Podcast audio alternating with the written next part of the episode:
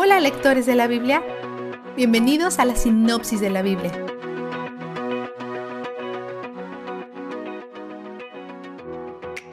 Ayer, Pablo se defendió frente al rey Agripa y el gobernador Félix, y hoy iniciamos con los resultados del juicio, donde es llevado a Roma para apelar al César. Lo llevan por mar y las autoridades permiten que sus amigos viajen con él, incluyendo al narrador, Lucas. Este es un barco con velas y anclas, no un pequeño bote de pesca. Hay casi 300 personas a bordo.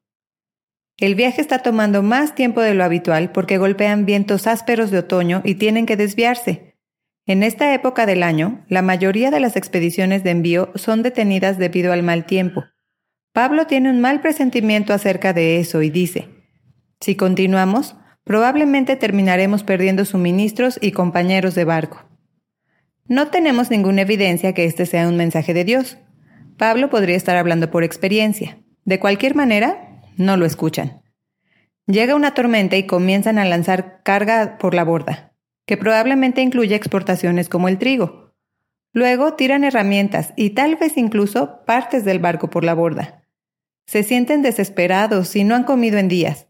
Pablo dice, me hubiera gustado que tomaran en serio mis palabras, pero espero que ahora que me han visto dar buenos consejos, me escuchen, especialmente porque tengo un mensaje de un ángel. Él dice que perderemos el barco, pero todos viviremos. Así que anímense. Después de dos semanas, se están acercando a tierra. Comienzan a hacer preparativos para ir a la costa arrojando anclas desde un bote, pero Pablo dice que mejor se queden en el barco grande. Lo escuchan y liberan el bote. Al día siguiente naufragan en la isla de Malta. Los soldados planean matar a los prisioneros antes que puedan escapar, pero Dios ha prometido que nadie morirá, y él frustra su plan a través de la compasión del guardia de Pablo, Julio. Y tal como Dios prometió, todos sobreviven. Los malteses son hospitalarios y se aseguran que todos sean atendidos. Mientras Pablo está encendiendo un fuego, una serpiente se aferra a su mano. Los lugareños están inmersos en la mitología griega y ven esto como una señal de que él es malvado, un asesino de hecho. No están equivocados. Dicen que la diosa griega Justicia se está asegurando que no salga impune. Mientras tanto, Pablo demuestra la supremacía de Yahweh al sacudirse la serpiente. Como no muestra síntomas, ellos deciden que es un dios es invitado a quedarse en la casa del funcionario principal y mientras está allí, cura al padre del hombre. Esto inicia un efecto dominó con otras personas enfermas en la isla y Pablo continúa sanando a todos. Después de unos tres meses, cuando pasó lo peor del invierno, zarpan hacia Roma, donde son recibidos por amigos. Pablo consigue quedarse en su propia celda, solo él y su soldado. Debido a su alto estatus como prisionero, parece que se le otorgan más libertades que a otros presos. Él convoca una reunión de los líderes judíos locales en Roma y explica su situación. Ellos dicen, no hemos escuchado nada negativo sobre usted, pero hemos escuchado cosas malas sobre los seguidores de Jesús. Planean que él celebre un seminario para informarles sobre todo, y muchas personas se presentan en su celda de la prisión para escuchar la verdad. Él habla desde la mañana hasta la noche.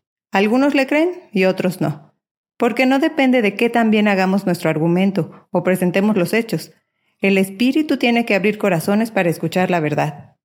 Pablo señala eso y les dice, esto es exactamente lo que Isaías profetizó. Después de tratar de compartir el mensaje con los judíos y de ser rechazado en su mayoría, Pablo continúa compartiendo el mensaje con los gentiles. Aunque principalmente ha sido llamado a ministrar a los gentiles, siempre comienza con los judíos. Vistazo de Dios. Dios proveyó a Pablo al nombrar a Julio como su centurión, el que eventualmente vendría a escucharlo e incluso le perdonaría la vida. Después de ver a Dios hablar con Pablo y a través de él, y después de ver a Pablo animar humildemente a sus enemigos en el barco, sobrevivir a una mordedura de serpiente y curar a la gente durante tres meses en Malta, probablemente no podría negar la verdad. Quizás Dios asignó a Julio para ser el centurión de Pablo, no solo por el bien de Pablo, sino también por el bien de Julio. Dios cruza las líneas enemigas para mostrar misericordia y salvar a los que se le oponen. Ahí es donde Él nos encontró a todos. Él es donde el júbilo está. La sinopsis de la Biblia es presentada a ustedes gracias a D-Group, estudios bíblicos y de discipulado que se reúnen en iglesias y hogares alrededor del mundo cada semana.